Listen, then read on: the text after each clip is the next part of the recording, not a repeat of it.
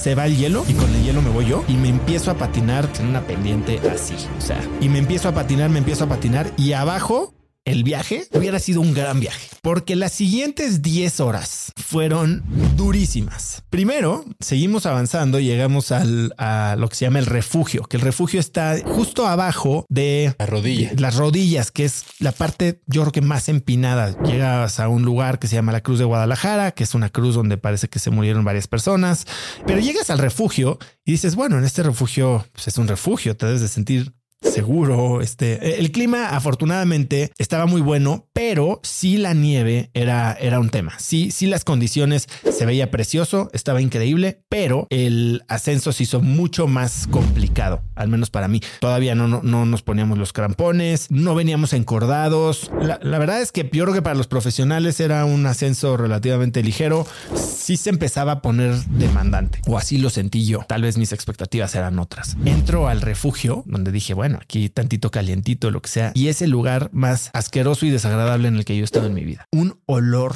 a humedad y humanidad que me hace tener un reflejo de vómito, nada más de acordarme de eso. Tuve que salir despavorido de ahí a, arquearme. Pero bueno, ahí echamos una botanita afuera del, eh, del refugio y emprendimos la parte más retadora. Era la próxima hora fue verdaderamente dura, técnica y físicamente. Hubo momentos en los que teníamos que estar clavando ya los crampones prácticamente de lado para poder tener algún, algún tipo de soporte. Y sí hubo momentos en los que sentí, sentí algo de riesgo físico. No veníamos amarrados y había momentos que sí me hacía dudar si estábamos haciendo las cosas bien. Pero bueno, seguimos, seguimos subiendo. Cada vez se hacía más difícil dar un paso o hilar 20, 30, 50 pasos sin tener que frenar. Se hacía más evidente poco a poco que no, no haríamos cima, que no, no nos daría tiempo suficiente para llegar y regresar, considerando que de bajada ya no iba a haber camioneta. Entonces, ya que llegáramos a la base, íbamos a tener que caminar los 8 kilómetros de regreso al Paso de Cortés, que iba a sumar dos horas a nuestro camino. Que para quien sepa qué significan dos horas después de hacer 13 horas de ascenso a una montaña, es muy duro, sobre todo anímicamente. Pero entonces seguimos subiendo, llegamos primera rodilla, segunda rodilla y nos quedaba un cacho más. Sabíamos que no íbamos a hacer cumbre, pero podíamos llegar a lo que le llaman el ombligo, que es la orilla del glaciar. Y dijimos, bueno, a donde lleguemos antes de las 10.30 de la mañana, a las 10.30 emprendemos la, la vuelta. Llegamos a ese lugar que es arriba de los 5100 metros, eh, tomamos unas buenas fotos, vimos el glaciar, vimos el popo, muy bonito y todo, y decidimos regresar. En este momento pasa algo que es providencial. Es una de las lecciones que hacen que valga la pena esta experiencia, porque empieza a haber una tipo discusión, una fricción de repente ya un poco acalorada entre nuestro guía profesional y el par de alpinistas amateurs experimentados que venían con nosotros. ¿Cuál era la discusión? La discusión era, estamos de acuerdo que no vamos a hacer cima, nos sentíamos muy bien, muy contentos, muy orgullosos de haber llegado a los 5100 metros. Eso no, no pasó nada, no nos sentíamos como que no habíamos logrado algo relevante y para nosotros era suficiente. Pero la decisión era la ruta por la que íbamos a bajar. ¿Cuáles eran nuestras opciones? Bajar por la misma ruta que habíamos subido, que había sido muy demandante de subida y simplemente pensar que tendríamos que bajar por ahí nos, nos, nos ponía muy nerviosos. De subida era difícil, sentíamos que de bajada iba a ser mucho más difícil y mucho más arriesgado. Las condiciones de la nieve, el hielo, el deshielo, porque empezaba a, deshielar, lo, lo, hacían arriesgado. O la opción que proponían estos dos eh, montañistas más experimentados, sin ser profesionales, que era bajar por otra ruta. Ojo, esta segunda ruta implicaba una hora menos de camino y eso lo hacía sumamente atractivo,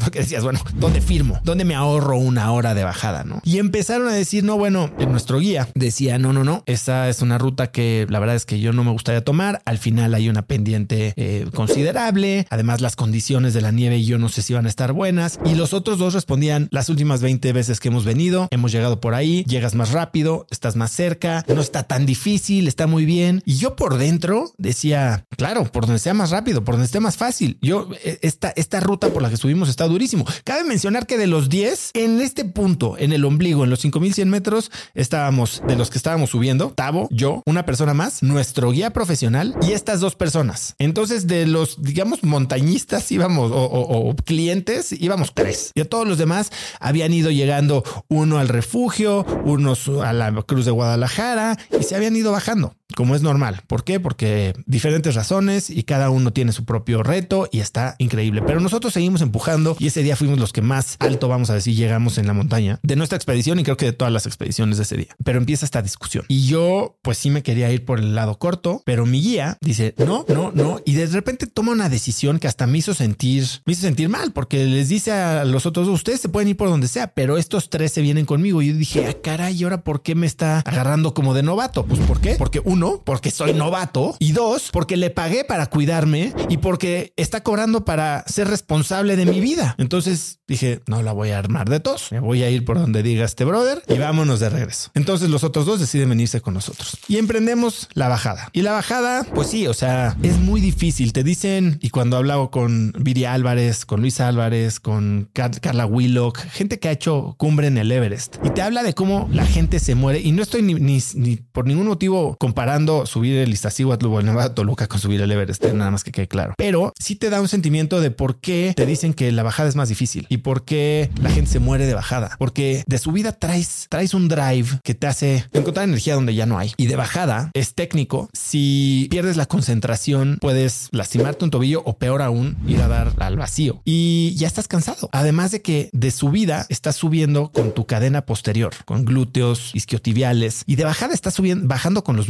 muslos y con las rodillas. Y es muy agresivo para el cuerpo la bajada. Pero bueno, ahí veníamos y empezamos a bajar. Y en una de estas partes sumamente empinadas, yo venía en no sé si segundo o tercer lugar de la fila y de repente piso. No ha pasado ni media hora. No ha pasado ni media hora de que empezamos a bajar de esta discusión en la que yo estuve pensando, deseando irme con el equipo más novato, vamos a decir. Se va el hielo y con el hielo me voy yo y me empiezo a patinar en una pendiente así. O sea, y me empiezo a patinar, me empiezo a patinar y abajo había un desfiladero de no sé si 300 metros, 400 metros, rocas, como hubiera sido como un pinball ahí. Y veía yo solo una piedra, una piedra grande en la que dije, traté de clavar primero mi pole, no se clavó. Pensando en qué hago cuando, cuando te caes esquiando, ¿no? Tratas de clavar los esquís, tratas de clavar los poles, lo volteas, nada funcionaba. Y, esto está pasando en fracciones de segundo, pero, pero sientes que, que estás yéndote al vacío. Y estaba yo como que tratando de atinarle a una piedra, que era una piedra, digamos, del tamaño de una pelota de fútbol. Clavo los crampones ahí y me aguanta, tal vez la libro. Si no, me voy a ir a la fregada. Y en ese momento escucho como nuestro guía se lanza, empieza como, me imagino así como una escena de una película de acción, a patinarse ligeramente arriba de mí y a, deslizarse y con una mano clava en, en, el hielo su piolet y con la otra mano me pesca del backpack que traigo y me frena. Y él se queda así como, como Spider-Man agarrándome. Ya que me frené, me baja poco a poco hasta la piedra que yo estaba a, la que estaba apuntando me dice, no te muevas, no te muevas. Y en ese momento me puse a pensar y dije, lo que una decisión puede hacer en tu vida. Si 30 minutos antes, esto que hizo fue increíble, al menos así lo viví yo. Y hay una foto que obviamente no le hace justicia al, al escenario que estábamos viviendo, pero hay una foto en la que se muestra qué me hubiera esperado si, si no me frena. Me puse a pensar, sí, por irme por el camino fácil, por ahorrarme una hora, por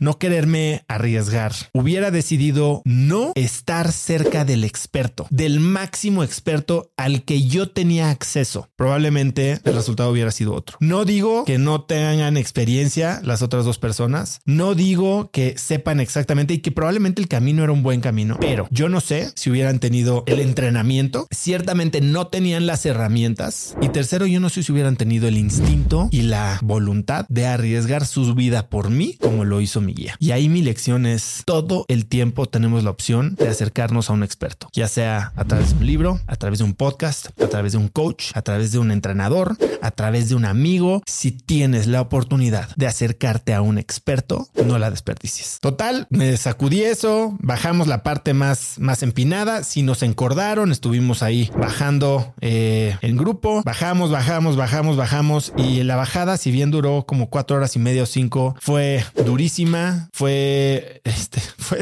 fue, fue muy costosa emocionalmente. Parecía, Tavo me decía, siento que estoy en un videojuego que se reinicia. Y cuando vencemos a un jefe, volvemos a empezar del mismo punto, en el mismo nivel, porque pasabas la lomita y había otro valle y otra subida y otro valle y otra subida y no terminabas. Lo que hace muy exigente el Iztaccíhuatl es que no es simplemente subir y bajar. Aquí subes y bajas y subes y bajas y subes y bajas y subes y bajas y entonces se vuelve muy demandante psicológicamente. Ya que habíamos descendido a la zona del deshielo, era un lodazal, te resbalabas, piedras sueltas, agua, ríos, lodo, muy cansados. Había hecho mucho sol, incluso mucho calor. Fue una experiencia muy desgastante que me hizo apreciar la dificultad de todas estas cosas que, que nos platican. Vimos a mucha gente tratar de subir el Iztaccíhuatl sin equipo, sin guía, sin preparación, sin tener ni la más remota idea de lo que estaban haciendo ahí. Y yo creo que ese es, o sea, la gente cree que es un hike. Me extraña que no haya más lesiones ni más fatalidades porque no es juego. A ver, quien lo hace tendrá sus razones y está bien. Si lo vas a hacer, hazlo bien, entrénate, prepárate, infórmate y acompáñate de un experto.